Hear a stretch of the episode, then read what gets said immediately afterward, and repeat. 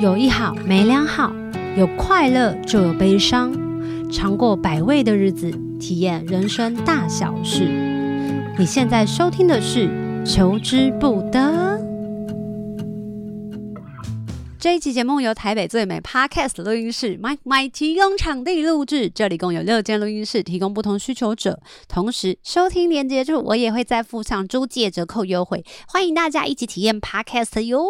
Hello，大家好，欢迎大家收听这一集的寻星计划。寻星计划就是每个系列都会有不同的来宾跟我们分享他们自己的生命经验跟故事嘛。那透过他们截然不同的人生选择，其实会带领我们进入一个什么样子的世界？我自己也是非常好奇。那这些创作者的经历呢？他们累积成故事呢？跟我们分享的方式也非常的多种。今天我们要邀请到一个非常非常非常有为的男子，我觉得我可以在他身上问很多关于我完全不懂的世界的问题。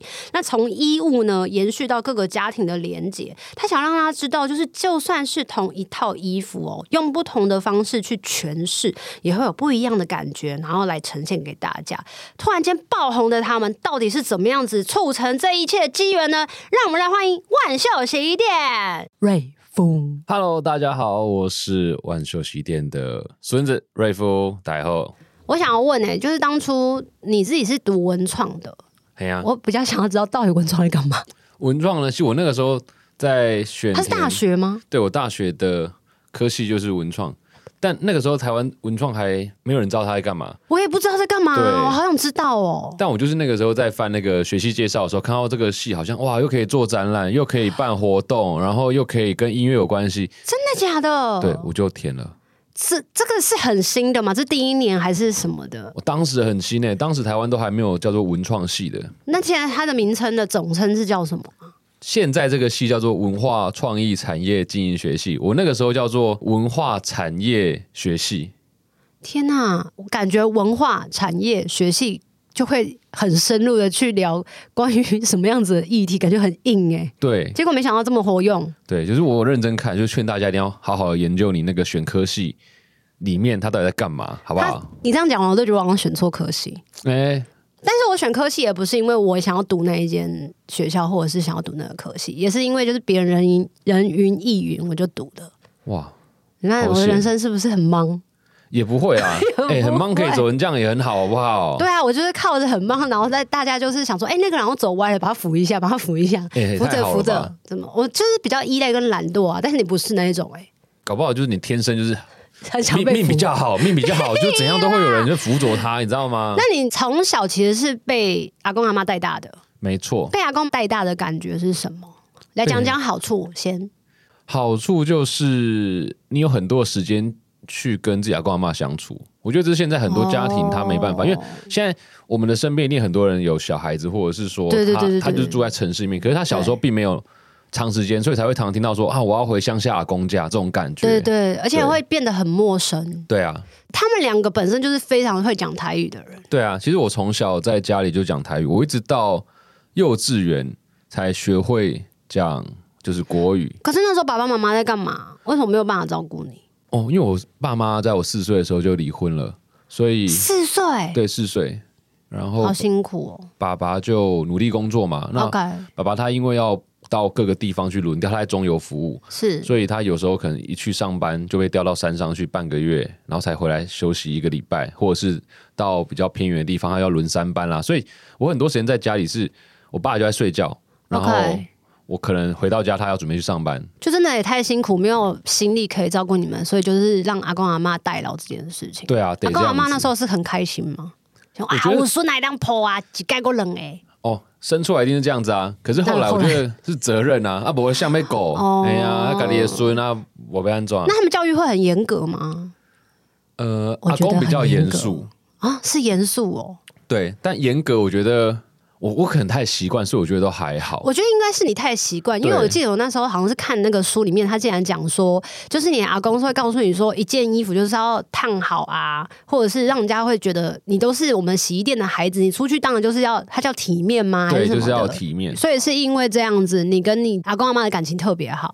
可能是因为从小就看着他们对于自己的朋友，对于自己的对待方式，家族的对待方式都很。他们是很凝聚力的人吗？对啊，像阿公就会觉得说，他们那一辈，就是过年虽然说大家都不在了，只剩下他，所以他就一定要叫整个家族人都来吃饭。天哪！所以哪一个人的脾气比较大？阿公阿妈哦，对，都蛮大的，好不好？真的吗？可是他们在被访问或者被什么的时候，感觉都很开心，然后没有什么太大的脾气。我都一直以为是不是那个智慧已经养成到那个年纪的时候，我们有一天也不会发脾气那种感觉。我觉得他们那一辈跟我们不太一样，是他们他们的忍耐力是很强，他们有很多的制约跟框架，可能是过去他们家长或者是那个时代跟他们讲，你必须要。呃，保守一点啊，或者说你必须要有礼貌一点啊。嗯嗯嗯、可是现在我们更加自主，对，拘谨一点，对对对对对。哦，那所以如果这样子说来，阿公阿妈对你来讲是影响非常非常的大，非常大。除了就是关于衣服的洗涤之外，就是教育养成。对，我觉得身教是非常重要的一件事情。你觉得你在阿公阿妈身上学到最重要的，你现在可以想得出来两件事情，或者是两个特质是什么？第一个事情就是你要做一些对别人有益的事情，有益的事啊，对，就是好喝代机啦。对啊，因为阿公他们就会觉得说，呃，你要付出没错，但是你也要让别人因为你而好，这种概念。对对对。然后第二个我觉得很棒的事情是待人接物吧。什么叫待人接物？就因为我们家开店的啊，所以其实啊，对待对待客人。先是以对方的需求，然后来做延伸的想象。像我去楼下洗衣店的时候，阿姨就会说：“哎，过来啊，跟那里有闺女啊，被谁之类的，当时被退什么的。”对啊，对啊，但是你嘴巴就要甜一点嘛。哦，所以你很聪明，也知道怎么讲话。当然啊，好好哦，才可以一直很帅啊。嗯，蛮有道理的。可是很帅跟有啊，你没发现长辈都这样子吗？你只要嘴嘴卡甜耶，哎，阿伯你好哦，阿里好友哦，你最会引导呢，不管几岁都会引导。有没有？可是有些人真的是长相就很 N 倒啊，就他脸很臭，还是很 N 倒啊。只是不会这样讲，但是嘴甜真的是有非常非常大的优势在啊。毕竟就是人在江湖走跳哦，嘴甜真的是大家都会对你好三分以上。对啊，又不是每个人像你长相就是比较甜，那我们这种 就没办法要靠嘴。好险我今天有化妆上来录 podcast，因为我很担心他这句话应该讲的会有点结结巴巴。你自己是因为阿公阿妈开洗衣店，然后你从小就看那些衣服，所以你很会打扮吗？你觉得？我觉得不是哎、欸，哎、欸，对，我觉得打扮是自己爱看，就是看各种不同的穿搭的方式。什么时候？读书的时候一定会啊。国中吗？国中是不会啊，高中之后就会啊。哦、高中开始。你会开始有自己的生活啊，在意，然后社团啊.还玩乐团的，你也知道。那时候是穿制服哎、欸，同学。啊，可是你演出就是要穿自己的衣服啊。哦。然后放假，对，六日要去乐器行嘛，是，也不能太不吸引妹的目光，也没有这样啦。有色 有色的朋友们，是的，是的，是的，对。所以那时候就会开始看，是报章杂志吗？对啊，各种啊。但你说家里有没有影响？我觉得多少是有，因为我从以前就。不是有那么多的新衣服嘛，嗯，所以我就会一直接收我爸的衣服啊，或者是呃我叔叔的衣服啊，或者是修改的这样子，也不一定修改，就直接就直接给我穿啊。可是他们长得应该就是你那时候才国中、高中的话，差不多哦。你们身高怎么长得都那么长，好肉咖，遗传啦，遗传啊。哇，他讲的这个时候，他的眼神是骄傲哎，没有啦，阿公跟阿嬷还是比较矮，比较娇小。嗯，所以那时候你开始知道打扮这件事情，你有没有在想说，我到底要走什么样的风格跟人设？因为以前的那个穿搭跟现在的穿搭是慢慢的被演化的。对对，那你之前你觉得你穿过最幽默的穿搭，或者是最雷的穿搭，会是什么？你，你有印象过吗？当然不能承认自己以前很雷啊。但是那我要跟大家讲一下，我有很雷的时候，而且在表演的时候，就是因为这是后来是我的工作人员告诉我的。他说：“中间我那时候认识你，我真是傻爆眼，就是你怎么敢穿着？”这样的衣服给我上台，他说：“不过那时候因为你是我们的，有点像老板吗？有还是什么的？”他说：“真的是不敢跟你讲话。”哎，然后那时候穿的是彩色的毛帽，它的底部是淡蓝色的，然后它上面是一颗一颗的彩色的球，就手织的。然后因为它是人家的那个创意市集的产品，然后我就戴了一副大的眼镜，里面是没有镜片的，然后穿着是一个黄色的雨衣哦。裤子是粉红色点点，搭了一个什么样子的靴子之类的，他们就会说那时候真的好，好疯哦。可是在那当下，你不会觉得不好看吧？不是，是我，所以我这就是我刚刚为什么问你一题，就是你要怎么知道自己没有？你要怎么知道自己穿搭是好看或不好看？因为我到现在其实都没有办法去分辨这件事，所以我才会说，是不是因为你家里的养成，让你知道说哦，什么颜色配什么颜色是最好看的，或者是会。落赛的。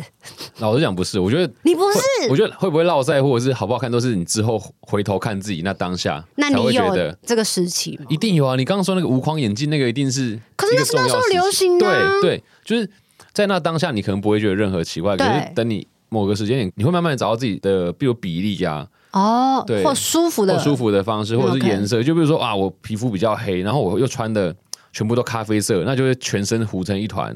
真的假的？那你怎么知道？你是穿过之后，你才发现说，哦，我怎么觉得我好像糊成一团？是这样吗？对对对，就是你会发现你在看照片的时候，怎么会好像有一种看什么某一种衣服你穿在身上，觉得 哎、欸，怎么会特别黑？然后某一种衣服哎、欸，好像比较白。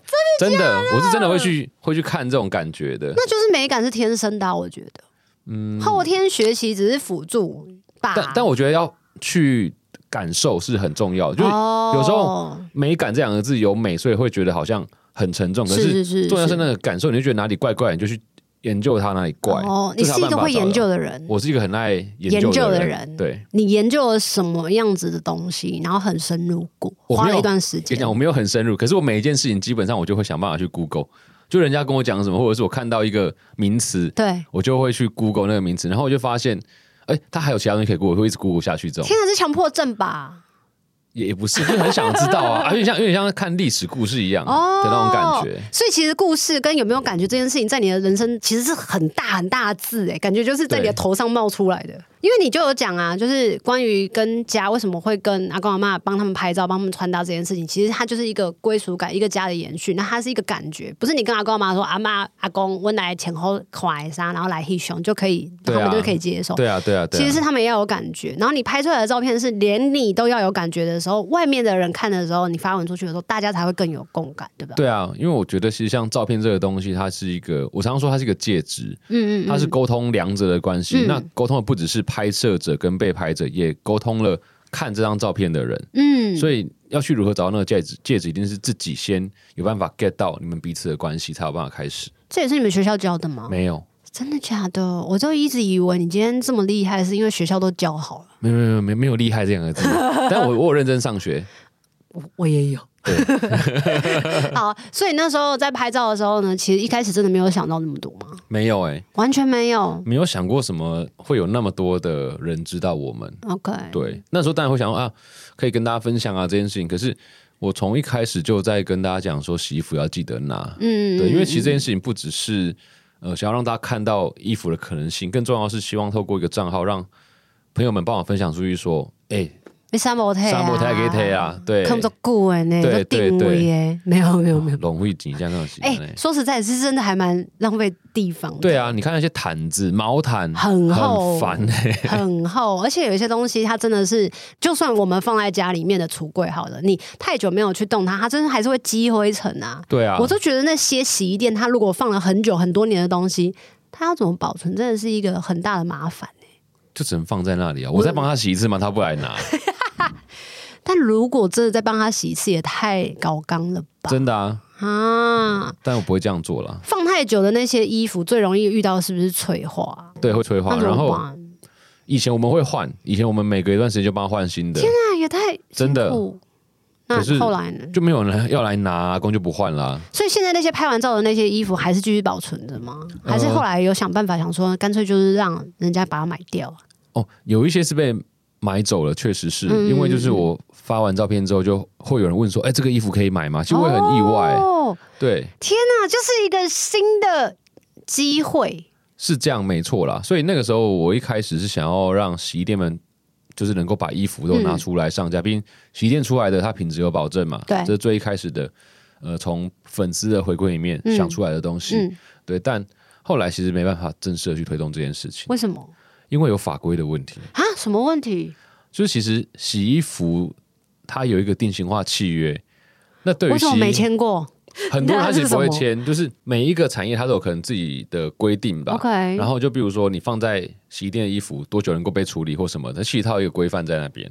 你是说是真的有明文规定吗？是有明文规定的。OK，对，但是那个规范对于我们洗衣业者来讲非常非常的不公平。他后来有在进化吗？这些规范就是没有人去动它。OK，对，一直到我觉得应该就是到我那个时候，我跑去跟呃唐峰部长。讲过这个问题，他有提供一些方法，然后现在工会也开始有一些动作，但我也不知道什么时候才会有动作。所以他其实最困扰的条例条例就是我们不能随意处置那个衣服，他必须透过一些法律的程序，但是他并没有明定法律程序要怎么做，所以导致我们不能把衣服视为遗弃。如果我们把衣服丢掉的话，其实洗衣店业者会有一些罚则的问题。所以上面没有写说，如果说对方比如说超过三年以上没有来拿，那这些衣服就可以自行处置。不可以哦，你要经过一个一定的程序，可是那程序他没有写清楚，所以没有人敢。哦、或许有些律师会解读为说，你必须要寄存证信函给他才可以处理，哦、有，有一定的方式。就是他那个没有定的很清楚，他要催告，可是他催告并没有明定说是呃公告还是需进行报时，还是需进行、oh、对。所以有些人他可能为了七十块的衣服，他要花五千块去寄存证信函，怎么可能？大家其实洗衣店业者他并没有受过法律教育啊。可是通常这样子是要打电话去催那个人来拿吗？如果说那个人已经超过，比如说一个月没来拿的话，其实超过一个月没有来拿的话，其实他应该要付保管费，还有规定可以付保管费，可是从来没有人敢收啦，根本不知道有这件事。对。对我今天跟你收，他去找别家，因为别家不收啊，所以其实洗衣店业者根本不敢做这些事情。天哪！讲到这里，我们再继续分享一下，就是关于洗衣这件事情。其实有一件，我觉得啦，虽然整本书里面就是我都很有感觉，但是我直接最有冲击的就是，其实它有连带到原本你的。弟弟跟你有一段关系是比较疏远，包括他家人这些事情，然后后来也因为了你的关系，嗯、然后他又再度回来这件事情，我觉得很感动哎。对啊，你看我自己都起鸡皮疙瘩了。我看不到你说，哦、你说说这个故事好了，让还没看到书的朋友。哦、对，就是如果大家没有看到书的朋友呢，等一下可以去图书馆借这本书，不用自己买没关系，去借。现在就借得到了吗？借得到啊，现在图书馆应该都有。哦是哦，对，好。我们家除了阿公阿妈跟我之外，还有爸妈，还有我弟弟。嗯，那弟弟其实在我做万秀洗衣店这个 IG 之前，他跟我们家是蛮疏离的，他几乎不太回家，甚至有一些些状况。OK，对，那呃详细的状况我就不多说。嗯、可是就是因为我做了这个东西之后，呃，跟他可能有些联络。那在某一次因缘际会之下，嗯、对他他还听我演讲，然后他就好像有被打动到，嗯、因为他就是在被考被考完那样，考完那对。然后我就跟他讲说，啊，不然你就回家吧，至少学这个东西接接看，反正在家里当休息嘛，对，啊。然后他就从二零年的年底，二零年其实是很贴近的，因为现在才二零二二，对，二零年的年底开始回家，嗯、然后就带着他参加一些活动啊，有的没的，他就跟老公妈感情也变好了。嗯，对，以前其实我觉得我们这一辈都有一个问题是说，我们可能不太喜欢听长辈讲话。因为我们找不到跟他们对话的方式，嗯、所以长辈他为了更迫切的跟你讲话，他就用控管的方式来跟你讲嘛。所以阿公阿妈有这个状况，嗯、但我觉得现在我弟很棒的地方是，就是阿公就算在念他或干嘛，他也不会说有激烈的反应。而是他也懂一些东西，我觉得这蛮好的，就是更多的体贴了。对对对对，哦，好会结论哦！我的天哪！哦，我们结论是要在这了吗？我们要结束了吗？没有，不是。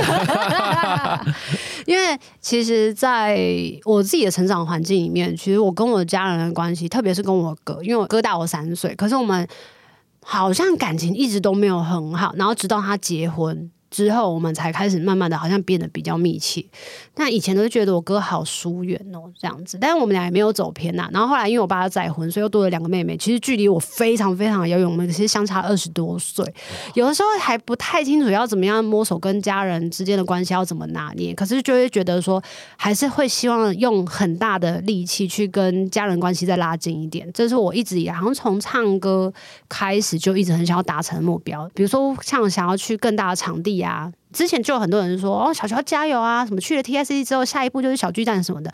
我仔细的在这段中间迷惘过很多次，因为我根本没有要去那个地方啊。我就觉得我好像是为了要就是满足，嗯，满足大家的期待，或者是大家对你有一个投射，你就应该要很努力的走到那里。然后后来仔细想想说，哦，原来是为了我家人，就是他们会希望你有一个很好的。荣耀，嗯哼，让他觉得哦，我生了你这个孙子，然后我觉得好棒哦，然后我孩子怎么了样，怎么样，怎么样的？可能在求学阶段，你有机会考上第一志愿嘛？可是我没有啊，所以我就会觉得说，好，好像应该还要更努力，还要更努力才行。可是后来走到现在，我也没有走到小巨蛋，因为那真的是太遥远了。但慢慢好像用另外一个方式，让他觉得没有，就是你放心的好好去过你喜欢的人生。其实这样的话，仔细回想一下，好像他们就只是希望我快乐，然后有足够的吃喝玩乐都可以有满足到。他们其实也没有觉得你一定要做些什么。但我在猜，他应该还是希望我去更大的场地。我不知道你觉得你的阿公阿妈或者是你的家人对你有什么样子的期待，就是目标。他们就只怕我赚不到钱了。现在真的假的？他们现在就这样。他们怕你赚不到钱。对啊，这个也太离奇了吧？不会啊，很合理啊。为什么？因为他们不用担心你太累哦。哦，会会会。其实有有个很可爱的地方是说，以前他们可能不是很理解我的工作是什么，毕竟文创对他们讲很很遥远嘛，那他们、很抽象。对，可是他们又需要满足他们对于小孩子的期待，所以我就会让他们知道说，哦，他们觉得什么样是好的，我就让他们知道。比如说，哦。看到这个孙子能够坐飞机飞来飞去工作，我就让他们知道这一段。嗯、可是他们不知道我后面多辛苦，那没关系，对，就满足他们心中呃，可以不用去担心。我觉得孩子过得很好，对，我觉得这样就好了。就他们不担心，就可以少掉很多的，你可以说少很多麻烦也是没错。对，嗯、那他们现在就是反而因为我做这件事情，他们开始理解我的工作在干嘛。嗯、那他们也可能透过媒体，透过朋友们。通过他们自己邻居跟他讲说：“哎，听孙子跟在冲上。”嗯，他们好像真的能够理解。那他们也就知道说：“哦，原来你做这些事情其实是会花很多心力的。”嗯，那在这些事情的背后，你又做了很多像公益或者是没有收入的付出，嗯嗯、他们就会担心这些。因为当他们理解你要花多少心力之后，他们就会更加担心你是不是有办法去 cover 自己的生活。嗯，所以我都很少让家人知道我到底要干嘛啊，就是。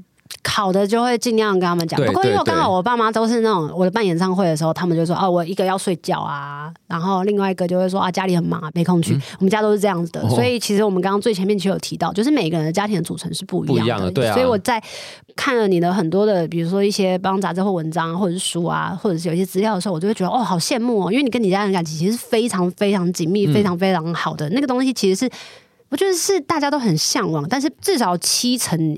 应该都没有这样子的人生。对，但是我发现很多人他是因为在他的家人离开或失去家人之后，他才会开始意识到。我好像可以多做一点什么，嗯、对。那、嗯、我觉得我现在在努力，就只让那件事情发生之前，大家可以多留下一些什么，搞不好在离开的时候，你会少一点遗憾。嗯，所以基本上现在那个展览里面，大家进去展览的时候就可以看到，就是有的时候不是因为那张照片要拍的多好看，对或者是什么的，它它就是你拍照的时候当下的一些纪念跟一些回忆，跟你跟他之间的小故事。我觉得在那个展览里面，就是有一个我自己很感动的两个地方。第一个地方其实就是留声区，嗯，因为它是一个比较。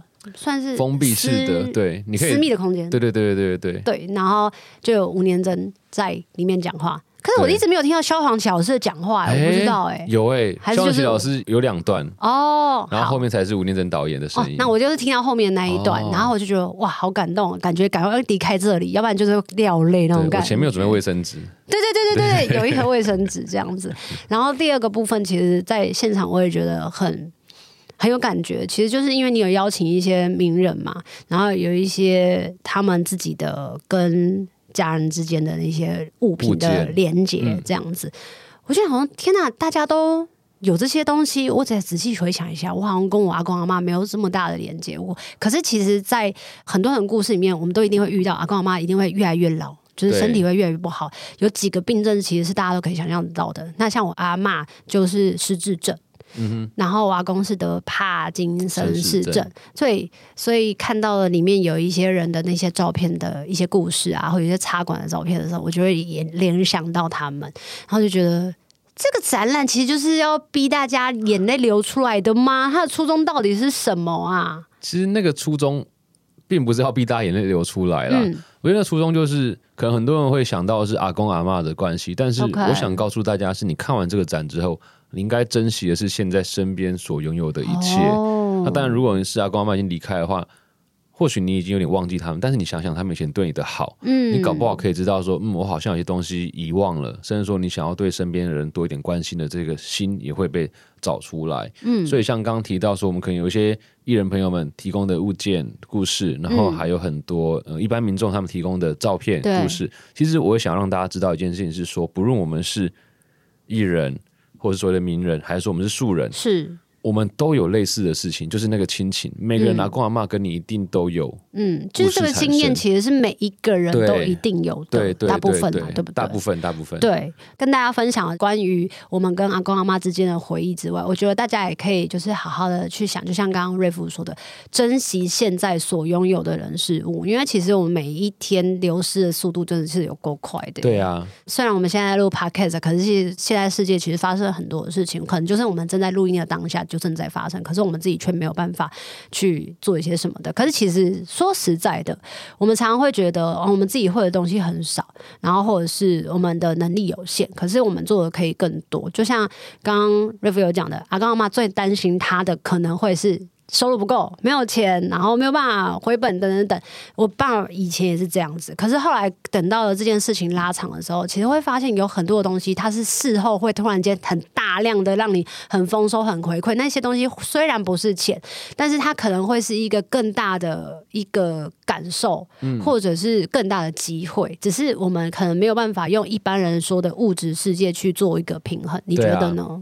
我觉得是啊，嗯，但是我觉得不管是阿公阿妈还是自己爸爸妈妈，他们有时候我在猜测啦，他们的担心也有可能来自于他们怕他们看不到你后面的东西，他们也会急着想要确认你现在是好的。懂懂。我觉得有时候真的长辈就是这样的心态。懂。嗯。那你自己对于自己未来的期许呢？比如说出了书，然后跑了那么多的活动，还有那么多的演讲，然后还有这个展览过后，你接下来对自己的期待是什么？嗯我还是会在可行的范围内，就努力的去跟大家讲关于衣服的事情，嗯，然后希望大家去善待身边每一个人，嗯，然后另外我有一个也不算是梦想，就是我觉得，我我希望让更多人呃认识我以及认识我在做的事情，是因为我以前一开始并没有想要让自己那么前面，是，可是我后来发现，可能有很多像我这样的小孩。就我们这种单亲家庭的小孩，他们在可能在乡下还是有一些偏见跟歧视。OK，对，所以我我希望他们如果透过媒体，透过什么看到，也有这样的一个可能是哥哥他在做这些事情，他是这样的背景，他还是可以用自己的力量去号召很多人。嗯、那搞不好这些小朋友他们就会觉得说，嗯。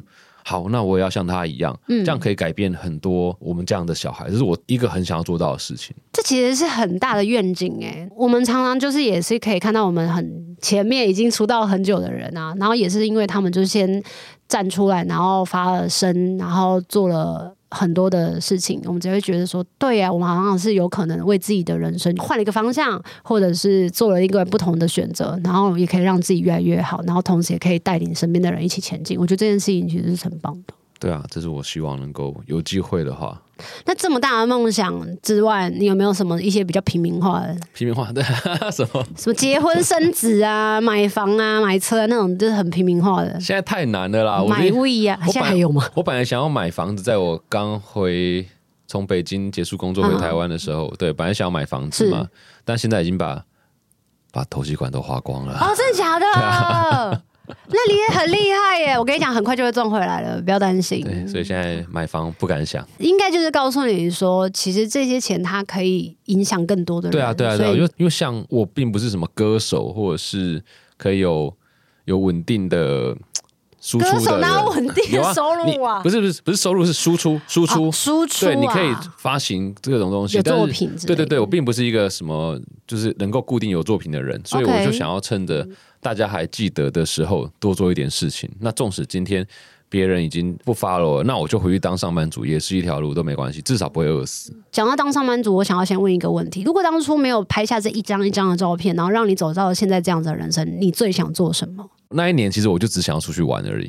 真的假的？对啊，去哪玩？有这么好哦？就是要给自己一个 gap year 啊。哦，对啊，因为因为我们人其实到三十岁左右之后，如果你是上班族，你大概会知道说你未来的方向基本上不会。不会乱变了吧？就是你工作，他不会想要换工作吗？会啊，可是你的那个资历会累积到.你不可能说我做到三十岁，然后我可能有三四年或五六年的经历，然后我突然想要换一个工作，嗯、我觉得这样比较少，嗯、因为你的经历从从零开始嘛，嗯、所以大概你三十岁之后，你就会知道说我在五年、在六年会到什么样的职位，好辛苦、哦。你有可能会知道说啊，我可能我要结婚、要生小孩、要什么，对。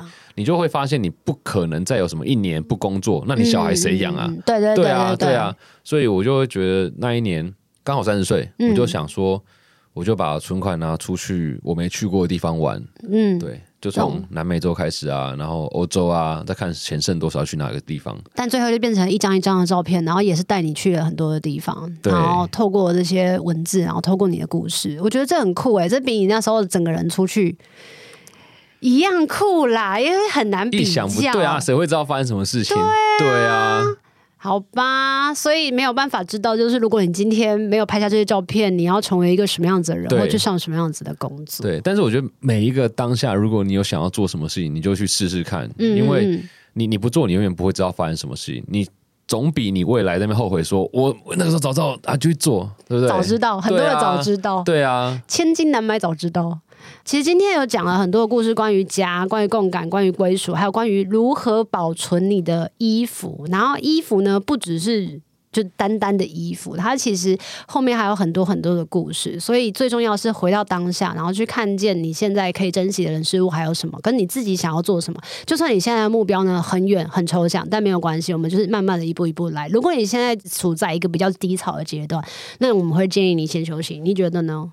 对，没错，我觉得休息很重要。我觉得休息很重要，对让自己放松一点。我觉得你的嗯内在状态会更宽广，更有更多的空间。那今天真的非常的谢谢你跟我们分享节目，而且就是陪我真的是乱聊天呢。不会，我就聊得很好吧？大家应该觉得 OK 吧？好，如果大家觉得很好的话呢，大家可以去搜寻我更多的关于不管是文字啊，或是音乐上的作品。那如果大家觉得听完之后爱上你，他们要去哪里找到你？我可以去 follow 我的 IG 啦，对对对，不用跑到我家，跑到我家会有点麻烦。对，就是 follow IG 就找张瑞夫就可以找到了。大家还是可以上我们的 Podcast 听听我们跟更多的不同的来宾，然后聊聊我们的生命经验，跟那些来宾创造出更多的不一样的火花。更重要的是，我们的 Podcast 呢，非常需要大家的支持跟赞助，所以如果大家喜欢我们的节目，也可以赞助我们两个的节目哦，让我们更有动力还有热量持续做节目。那求之不得，我们下次见，拜拜，拜拜。有一好无两好，胡老瓜嘛会老暖。没尝过百味的日子，至少有体验一些事。如果有什么过不去的事，别太计较，求之不得。我们下次见。